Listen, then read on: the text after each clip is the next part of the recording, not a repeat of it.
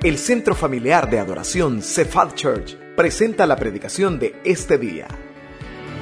Oramos para que Dios prepare su corazón para recibir palabra viva, poderosa y transformadora en este mensaje.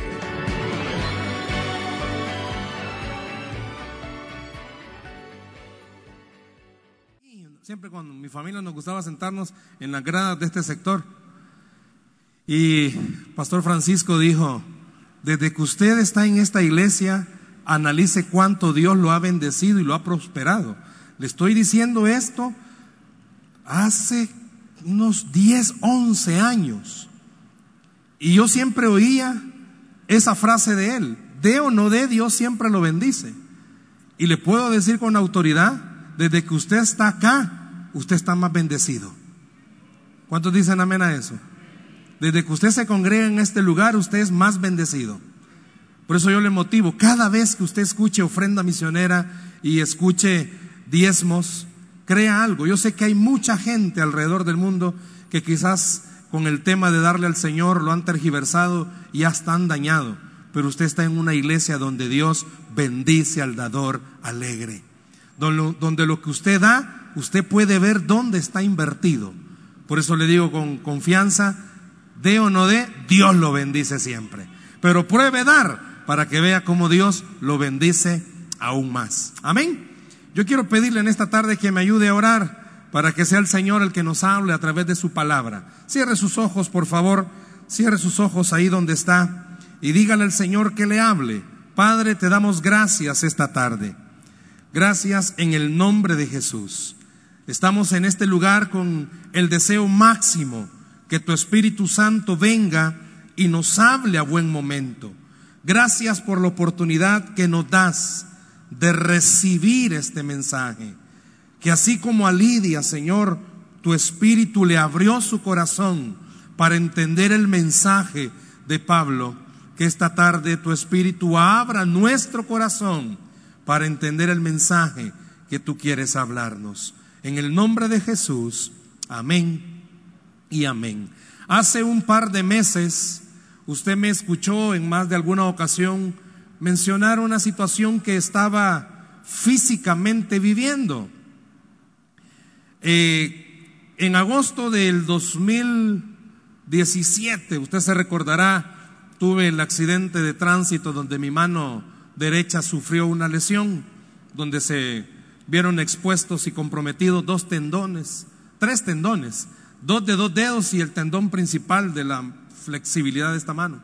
Proceso duro de terapia, una hinchazón en la mano, de por sí ya estoy hinchado, pero una hinchazón en la mano y un proceso difícil. Y al año, justo al año, aparece un dolor fuerte en la mano derecha, en la mano izquierda. Y al consultar los médicos y todo era, ya ni me acuerdo cómo se llamaba, tendinitis de gravieda, algo así. Y eso implicaba que había que operar esta mano, porque esta mano había hecho el esfuerzo durante un año de lo que esta mano no había hecho. Y como dicen, va, solo el que lo siente lo vive. Era un dolor, pero dolor que no se me podía topar nada. Esta todavía en terapia y esta queriendo inhabilitarse. Comencé a recordar todo un año con una mano derecha cuícara. Yo soy derecho, imagínense, todo un año me costaba hacer muchas cosas con la mano y ponerme a pensar, y hoy la otra mano también. Comencé a refugiarme en la oración, le soy bien honesto. Comencé a refugiarme en la oración. Tomé pastillas de lo que hasta me decían, tome esto, las tomaba, porque mi deseo era no quiero que me operen, porque si me operan, ay Dios, esta está medio viva y hoy quedarme con la otra, no, no podía. Y decía, no Señor, no, no, no, operar que sea lo último. Comencé a refugiarme en oración, comencé a refugiarme en el único lugar donde yo sabía que las cosas sí se pueden arreglar. Y oré, y oré, y oré, y oré. Y cada vez que oraba me dolía más. Y cada vez que oraba y comenzaba el dolor a molestar. Mental, no sé. Pero ¿sabe qué pasó? comenzó a aparecer nuevamente molestias en mi mano derecha. El dolor en esta y molestias en esta. Y comencé a refugiarme en la oración. Comenzaba el Espíritu Santo, yo no había entendido, estaba insensible quizás y no había entendido por qué me llevaba a leer partes y pasajes de oraciones específicas. Y yo decía, ah, Dios me está llevando para que prepare una predicación. Y hacía predicaciones cuando iba a alguna iglesia y de eso predicaba. Pero no estaba entendiendo que lo que Dios me estaba diciendo era hacer lo que esa gente ha hecho. Y comencé a orar, a orar. Comencé a entender que mi necesidad era especial y yo tenía que hacer una oración especial. Hoy puedo decirle con mucha confianza, no me duele mi mano izquierda. No tengo ningún dolor y hay momentos que ya ni me acordaba que esta tenía problemas. Esta es lógica, que va a tener fallas en algún momento, pero comenzó a desaparecer la molestia de esta mano. Comenzaron mis dos manos a funcionar como que si yo de verdad nunca hubiera tenido dolor. Yo no podía agarrar un clavo con esta mano. Una vez recuerdo estaba clavando algo y me enojé tanto que dije, ¿por qué tengo estas manos tan desgraciadas? Y mi esposa me dijo, agradece que tenés manos, me dijo, sabiamente, ¿verdad? Habían momentos difíciles y duros. Puedo agarrar un clavo, puedo clavarlo muy bien. El dolor en ambas manos ha desaparecido. Específicamente en mi mano izquierda con mucha fe puedo decir ha desaparecido en un 90%, porque hice una oración especial para una necesidad especial. Y de eso quiero hablarle en esta noche. Oraciones especiales para situaciones especiales. Yo quiero que al final usted y yo hagamos lo que en alguno de los ejemplos que vamos a ver estos personajes hicieron. Todos los que estamos acá, me imagino, tienen conflictos en alguna área. En alguna área de su vida tiene algún conflicto. Vaya conmigo a la Biblia, a Lucas capítulo 18, versículo 27. Oraciones especiales para situaciones especiales. Lucas capítulo 18, verso 27. Jesús está hablándole a sus discípulos y está contando una historia. Y en medio de esa historia Jesús hace una declaración que sigue siendo válida hasta el día de hoy. En la pantalla está proyectado, pero sería siempre bueno que mantenga su Biblia abierta. Oraciones específicas o especiales para necesidades especiales. ¿Qué dice Lucas capítulo 18, verso 27? Él les dijo, ¿qué les dijo? ¿Qué les dijo? Lo que es imposible para los hombres es posible para Dios. Diga conmigo fuerte en esta tarde, para Dios. No, pero dígalo fuerte, para Dios. No hay nada imposible.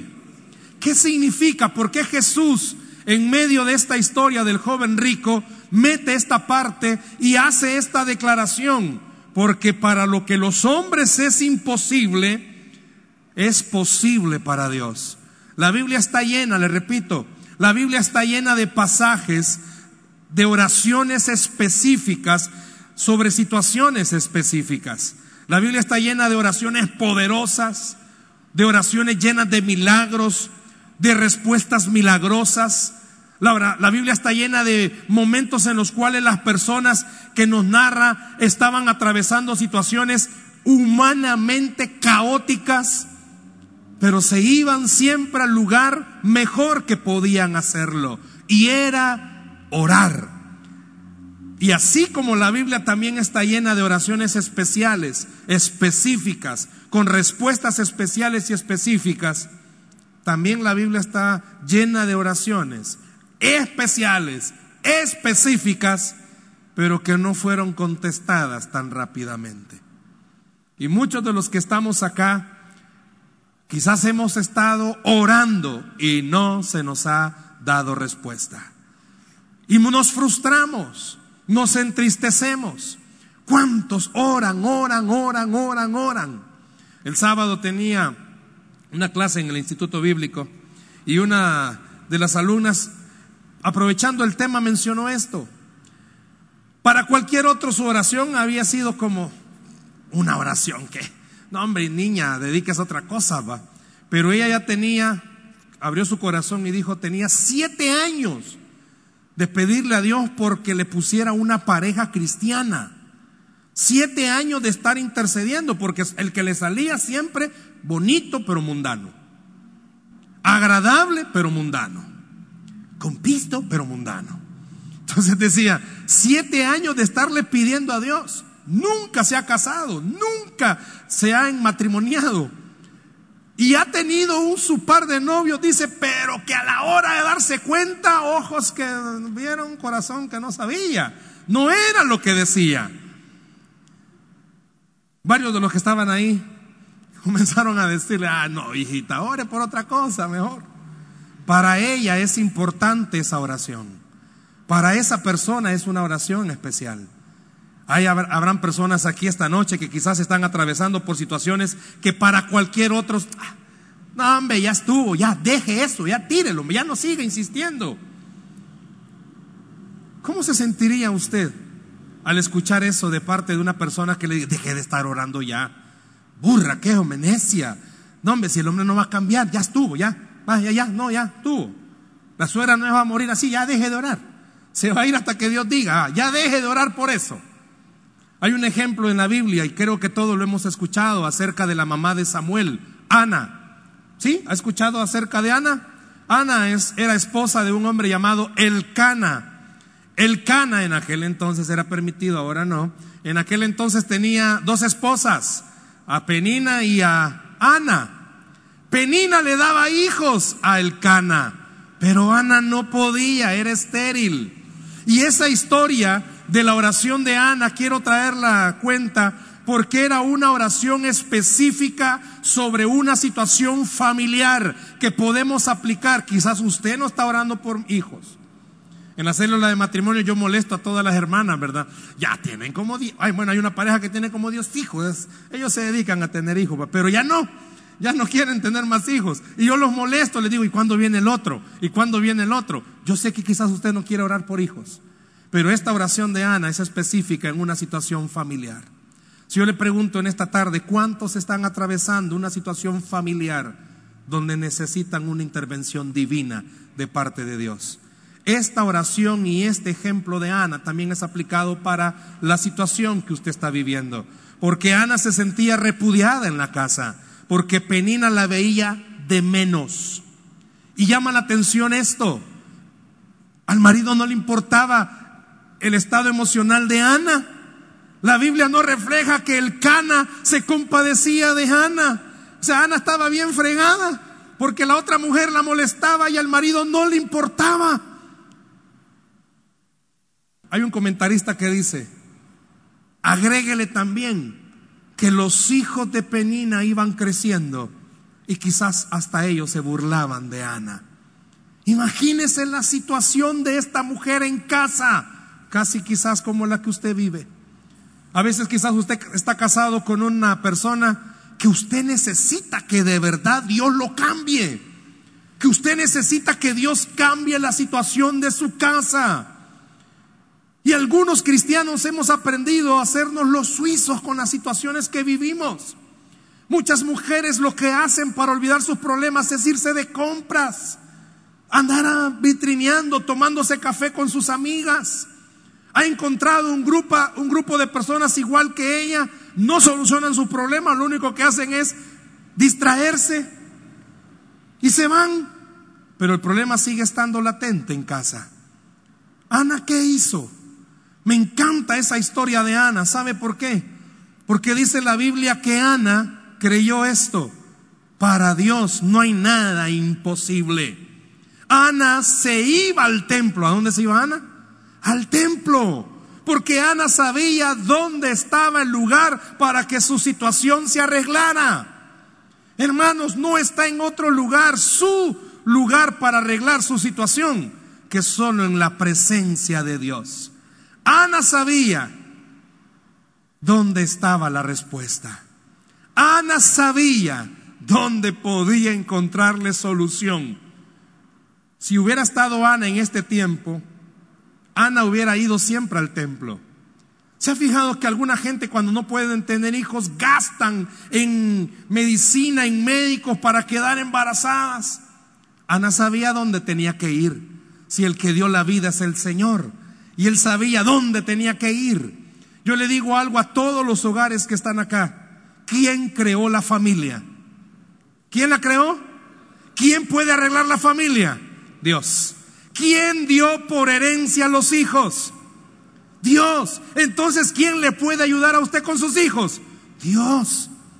¿Quién dijo que no era bueno que el hombre estuviera solo? Dios. ¿Quién creó el matrimonio?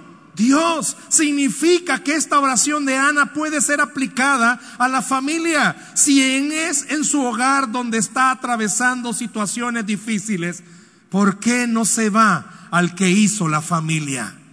¿Por qué no busca al que creó al matrimonio? ¿Por qué no busca al que dio por herencia a los hijos? Hay muchos padres que se desesperan con sus hijos y tratan de utilizar todos los métodos habidos por haber. Van a seminarios, cómo criar a sus hijos. James Dodson ha escrito un libro muy bueno, eh, Crianza de hijos con carácter fuerte, creo que se llama muy bueno. Pero nada de eso sirve si no está de por medio el Señor. ¿Dónde se arreglan los problemas que usted tiene? Esposas que estáis aquí, estáis casadas con varones galileos, ¿dónde va a arreglar su problema con su pareja? No es durmiendo espalda con espalda que se arreglan los problemas. A mí me gustó esto y lo han dado repitiendo últimamente. Hermana, si usted no arregla su problema con el Señor, su problema lo va a arreglar con otro Señor. ¿Me? Si su problema no lo arregla con el Señor, el mundo nos enseña que se puede arreglar con otro Señor. Igual los hombres. Tiene problemas porque se casó con una esposa de carácter fuerte. ¿Dónde va a arreglar su problema? No son con las salidas de sus amigos que llegan noche a la casa. Ahí no se arreglan los problemas. Se arreglan buscando al que creó el matrimonio. Se arreglan en oración Ana sabía dónde tenía que ir a arreglar su situación. Y Ana sabía que era en la presencia misma de Dios. Yo le digo en esta noche, ¿por qué no hace una oración especial al creador de la familia, del matrimonio y de los hijos para pedirle por su situación? El único que puede cambiar el panorama que usted está viendo se llama Dios y Él sigue sentado en su trono. Por eso Jesús declaró estas palabras. Lo que es imposible para los hombres es posible para Dios. Y déjeme decirle a usted en esta tarde, hermana o hermano, o jóvenes, lo que para usted es imposible, Dios le está diciendo, búscame, que para mí todo es posible. Si usted tiene situaciones difíciles en casa, busque al Señor, que para Él sí es posible. No sabemos cuántas veces Ana iba al templo. Pero la forma en la que Ana estaba orando, que hasta el profeta, el sacerdote Elí, perdón, fue insensible y creyó que estaba ebria de mañana, nos demuestra la congoja, la carga, lo difícil. He escuchado muchas veces y quizás aquí hay personas que saben que está casado con alguien difícil, no voy a decir amén difícil. Las mujeres, ya le he dicho, se enojan por todo. ¿Para qué voy a decir eso? Van a enojar conmigo. Pero a veces está casado con una mujer que se enoja por todo, por gusto, por nada, por si acaso y también por eso. Y está casado con un esposo que quizás tuvo una mala pacha, porque no entiende señales. Difícil a veces, porque está en el momento de criar a sus hijos y a veces el esposo dejamos toda la responsabilidad a la esposa. O viceversa. Y los hipotes son buzos. Sabe que la mamá le va a decir que no, se va donde el papá. Y como a veces los papás somos alcahueta, venimos y, no, hombre, vieja, deja que la niña lo haga. No, hombre, dale, déjalo. Y a veces eso cansa. Si yo le preguntara en esta tarde, ¿cuántos hogares están cansados por la situación que está viviendo? A veces uno escucha a cristianos decir, hermano, la verdad, la verdad, ya estoy harto, ya estoy harta de esta situación. Yo no sé si de verdad esto tenga un futuro. Yo no sé si de verdad esto tenga compostura. Porque lo está viendo con ojos que le hacen ver imposible. Pero esta tarde Dios le está diciendo, ok, haz una oración al que todo lo puede. Busque el rostro de aquel que para lo que para usted es imposible, para él sí es posible. ¿Qué necesita orar en esta tarde? ¿Qué situación se encuentra usted en esta tarde? Ana nos enseña que Ana fue sincera. Fue sincera con Dios. ¿Por qué no recordamos esa parte de volver a ser honestos con Dios y reconocer que lo que estamos viviendo es difícil? Ante los demás decimos, no, hombre, ahí vamos, vamos saliendo, pero por dentro sabe que no está saliendo. Ya no tiene ganas de seguirlo intentando. Ya no tiene ganas. Honestamente, usted ya no tiene ganas quizás. Hace rato se hubiera tirado la toalla. Hace rato lo hubiera dejado. Para Ana quizás en su oración sincera pudo expresarle a Dios cómo se sentía. La molestaban todos. Y le dijo, Señor, yo quiero ser mamá. Y si me lo das, yo te lo entrego para que te sirva. Saben que muchos de los que estamos acá quizás tenemos problemas. Asistimos a algún live group, oímos lo que nos enseñan, pero aún así decimos, no, yo creo que esté volado, no. Mire, la verdad que yo estoy aguantando hasta donde Dios diga. Y Dios le está diciendo a usted, no, es que para mí es posible restaurar tu matrimonio. Para Dios es posible ayudarle con sus hijos.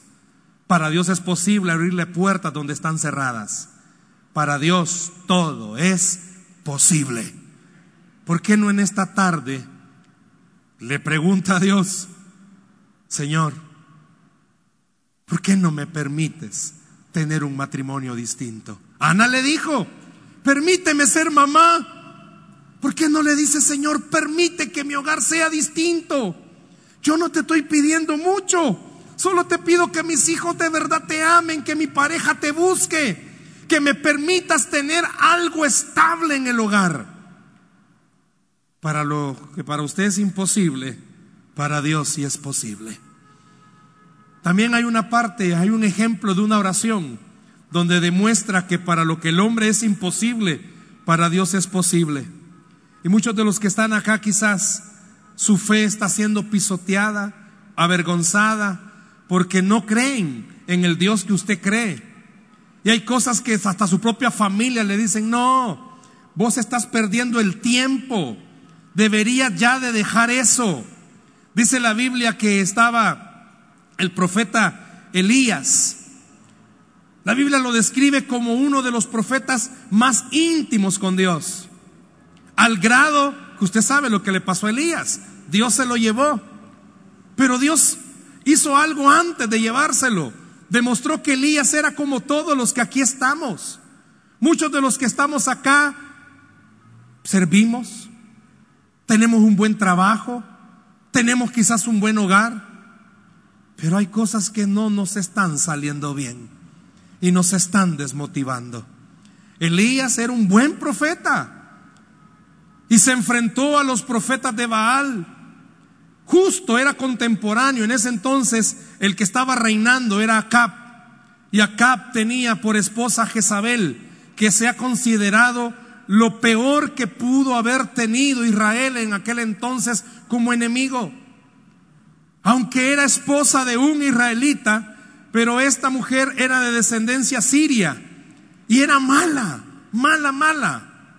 Era una profetisa de Baal, una sacerdotisa de Baal.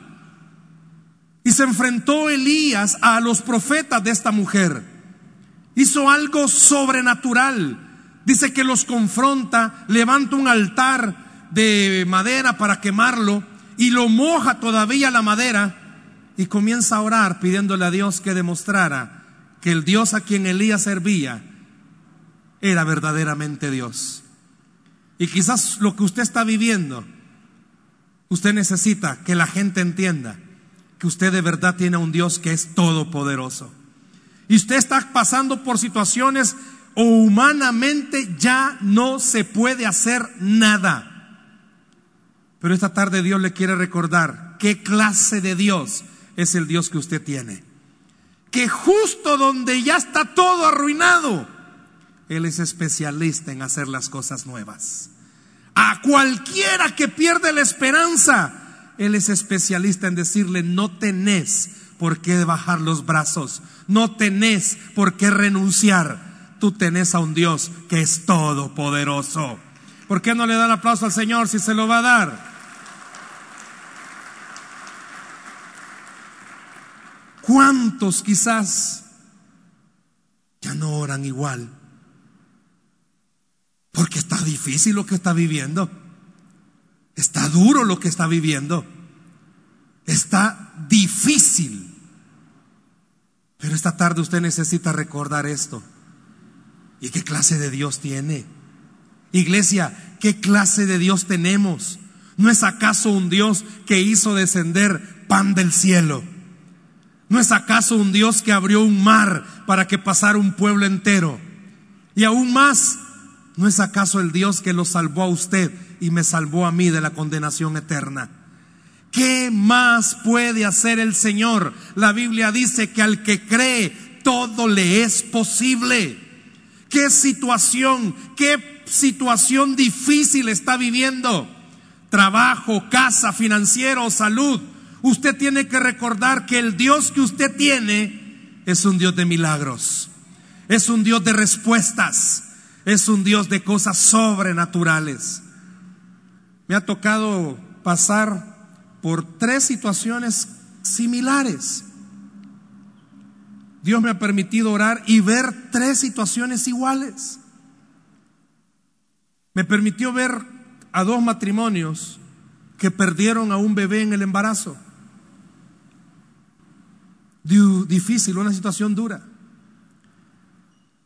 en épocas distintas.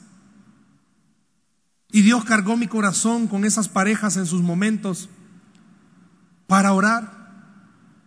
Una de las parejas fue tan difícil en el sentido que yo estaba casi enfrente y Dios me puso en mi corazón, ve, ora y diles que ese vientre va a dar a luz nuevamente. Y yo estaba, no, son mis emociones. Pero estábamos haciendo una oración especial por una situación especial. Y así fue. A ambos matrimonios Dios les permitió nuevamente tener hijos. Pero yo estaba en una clase de un instituto bíblico. Y Dios puso en mi corazón orar por la esposa de los que estaban ahí. Declarada estéril No sabía que estaba declarada estéril. Me acerco donde ella y le digo, en oración, estábamos orando ya para pedir la clase. Dice Dios que te prepares que viene un hijo. Y lloró, pero no porque creyó. Abrió sus ojos y me dijo, pastor, yo soy estéril. No me diga a mí eso, le dije, Dios me puso en mi corazón orar para que usted recibiera esa palabra. El otro mes nace esa criatura. Porque para lo que el hombre es imposible, para Dios es posible. Lo que usted dice, el médico dijo, no se puede. Hay situaciones que tenemos que entenderlas. Yo no entendía por qué mi esposa me compartió un sueño. Oramos mucho tiempo, siete meses, por mi suegro. Usted me ha escuchado muchas veces decirlo. Él murió de cáncer terminal, etapa 4. Pero hubo un momento en el que Dios a muchas personas usó para hablarle a mi esposa y decirle que él estaba sano, pero murió. Pero con el, en, el, en el día de la vela, Dios le ministra en el corazón a mi esposa que en realidad mi suegro estaba sano, que él entró al cielo sano y que tenía que tener fe que él estaba sano. Y justo en estos días, esta semana, yo preparando este mensaje, mi esposa me cuenta un sueño y entendía que era de esto. Me dice, ¿sabes que vi a mi papá? Y lo vi sano. Lo vi como que si nunca se hubiera enfermado. Muchos de los que estamos acá creemos que porque no vemos la respuesta aquí, Dios no la ha dado. Dice el libro de Hebreos en el capítulo 11, todos hablamos de los héroes de la fe, lo grande que hicieron. Deténgase a leer, casi terminando el capítulo donde dice, y muchos murieron sin ver el cumplimiento de sus promesas, pero vivieron de tal forma que creyeron que Dios les había dicho que lo haría. Sabe que cuando Jesús dijo que para Dios todo es posible, estaba diciendo esto, usted y yo debemos de entender algo. Si Dios dijo que va a ser un milagro, viva con la fe de creer que Dios va a hacer ese milagro, porque para Él no hay nada imposible. Elías ese día entendió esto. Él no hizo descender fuego del cielo. Tampoco fue su fe. Fue Dios de los cielos que demostró algo. Dios no es cualquier Dios. Dios es el Dios, Rey de reyes y Señor de señores. Usted y yo debemos de recordar, tenemos a un Dios que no es cualquier Dios, tenemos al Dios que es Rey de reyes y Señor de señores. Esta tarde, no sé cuál sea su situación, no sé cuál sea su oración. Muchos quizás necesitan, y más de algunos tenemos aquí familiares que no se han convertido y usted necesita que se convierta. Recuerde esa oración que Abraham le hizo a Dios. ¿Qué le dijo? Dios iba a destruir Sodoma y Gomorra y ahí estaba el sobrino de él. Y Abraham le dice, Señor, en oración, no lo hagas. Por favor, salva ese lugar. Y la oración de, Abraham por Lod al final demuestra esto. Dios tenía un juicio sobre Sodoma y Gomorra.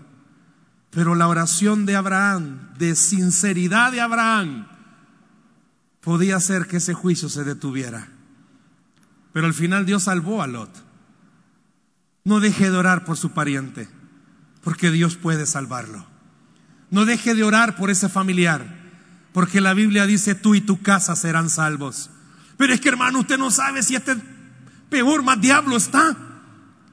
Pues sí, si para nuestros ojos es difícil que se convierta, si para nuestros ojos está bien perdido en alguna adicción, para nuestros ojos es caso perdido, pero para Dios no hay nada imposible. Para Dios no hay nada imposible. Y esta tarde Dios le está diciendo a usted, hay oraciones especiales por situaciones especiales. Usted no necesita tirar la toalla, usted necesita regresar al lugar donde los milagros suceden y es en la presencia misma de Dios. Usted necesita regresar al lugar donde los matrimonios se restauran, donde los hijos se convierten, donde la economía se mejora. He oído a muchas parejas decir, ya no nos entendemos. Yo creo que lo mejor es separarnos.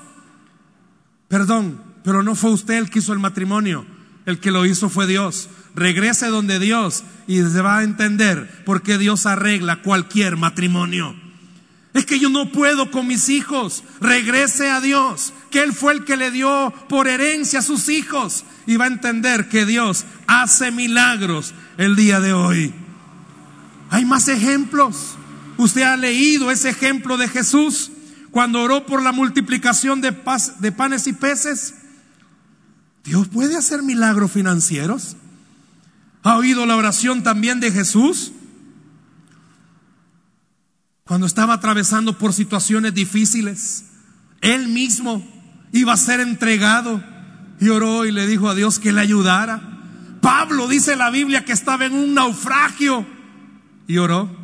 Todo el destino del naufragio era porque la tempestad se llamaba Euroclidón y eso significa algo tan grande que nunca se había visto. Todos los marineros y Pablo sabían, de esta no salimos. Humanamente hablando, Hechos capítulo 27, Pablo da a entender que él dijo, de esta no salimos. ¿Cuántos hemos dicho de esta no salimos? ¿Cuántos hemos dicho no? Ya solo estoy esperando. Pero Pablo sabía dónde tenía que ir. Y en la oración Dios le dijo, Pablo, no va a perecer ni uno. Y a la nave no le va a pasar nada.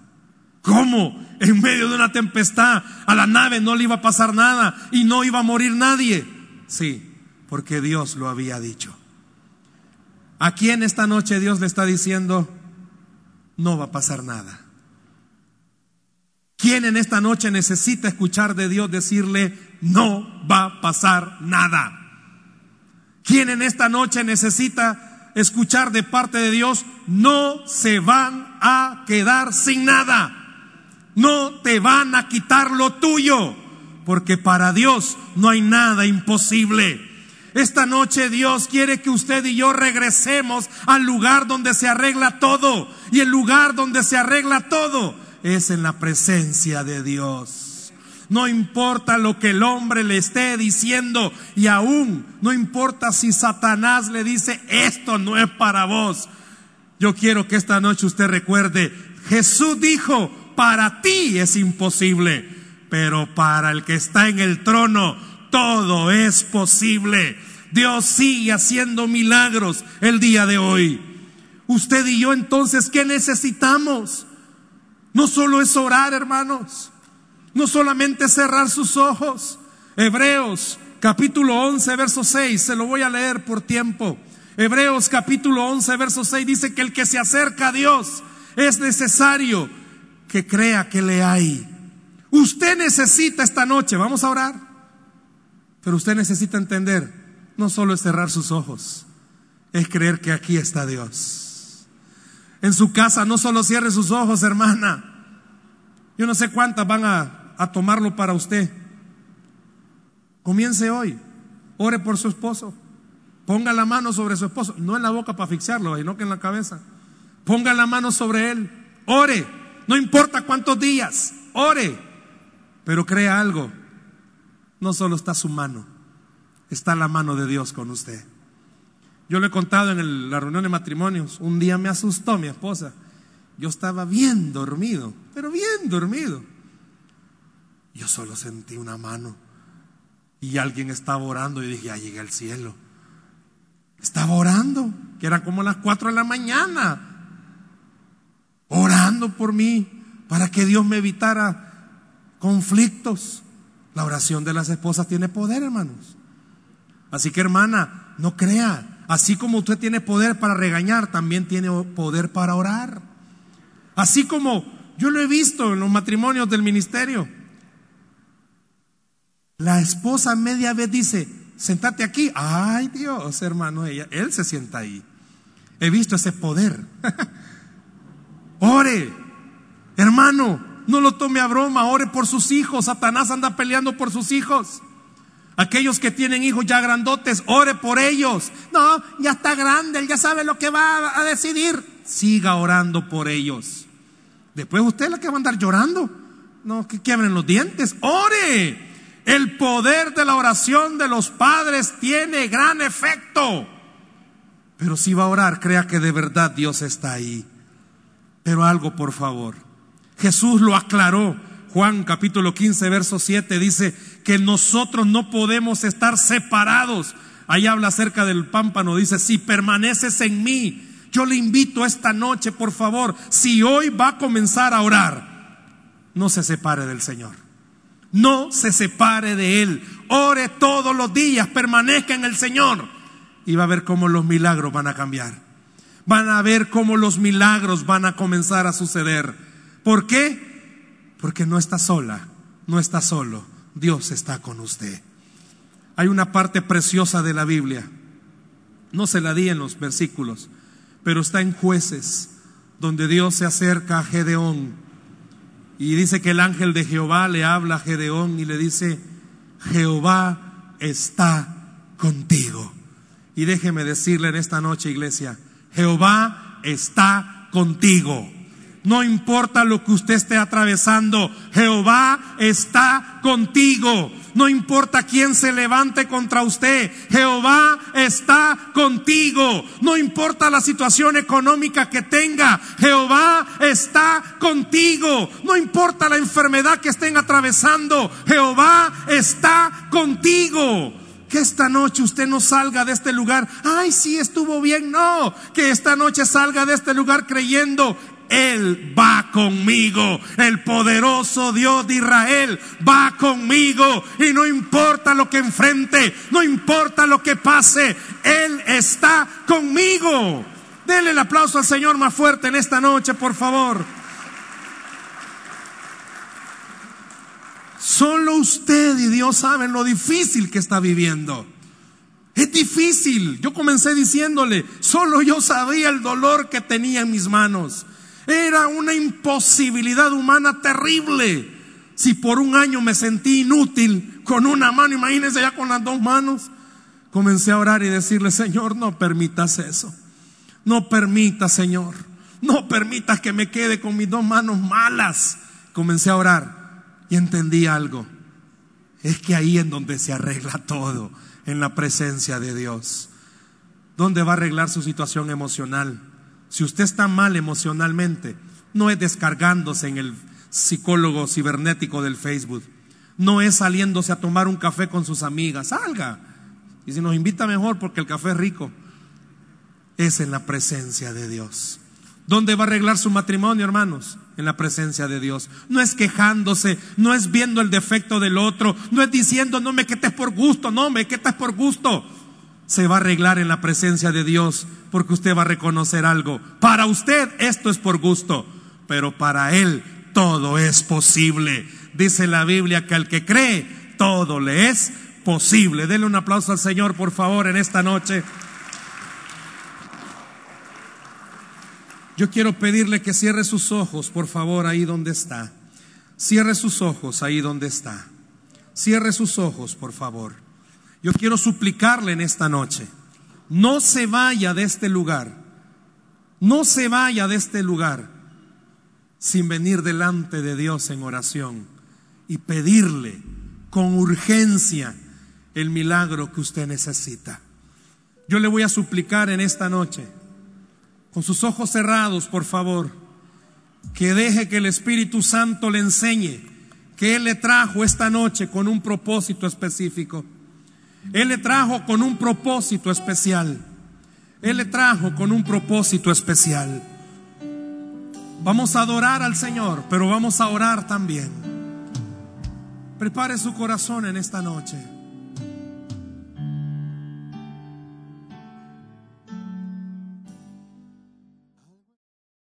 Esperamos que este mensaje haya sido de bendición para su vida. La Biblia dice que Dios es santo y el ser humano es pecador, pero en su gran amor, el Padre envió a Jesucristo a morir en la cruz para pagar por nuestros pecados. Luego lo resucitó para darnos vida eterna. Si usted cree en Cristo como Salvador y Señor, hable con Él diciendo, me arrepiento, perdona mis pecados, te ruego que me salves. Ponga su fe en Él y crea que solo Cristo le puede salvar. Bienvenido a la familia de Dios. Le invitamos a congregarse en Cephal Church los domingos a las 7 a.m., 9 a.m., 11 a.m. y 5 p.m. Visite nuestro sitio web cephadchurch.org o búsquenos en las redes sociales como Cephal Church. Dios le bendiga.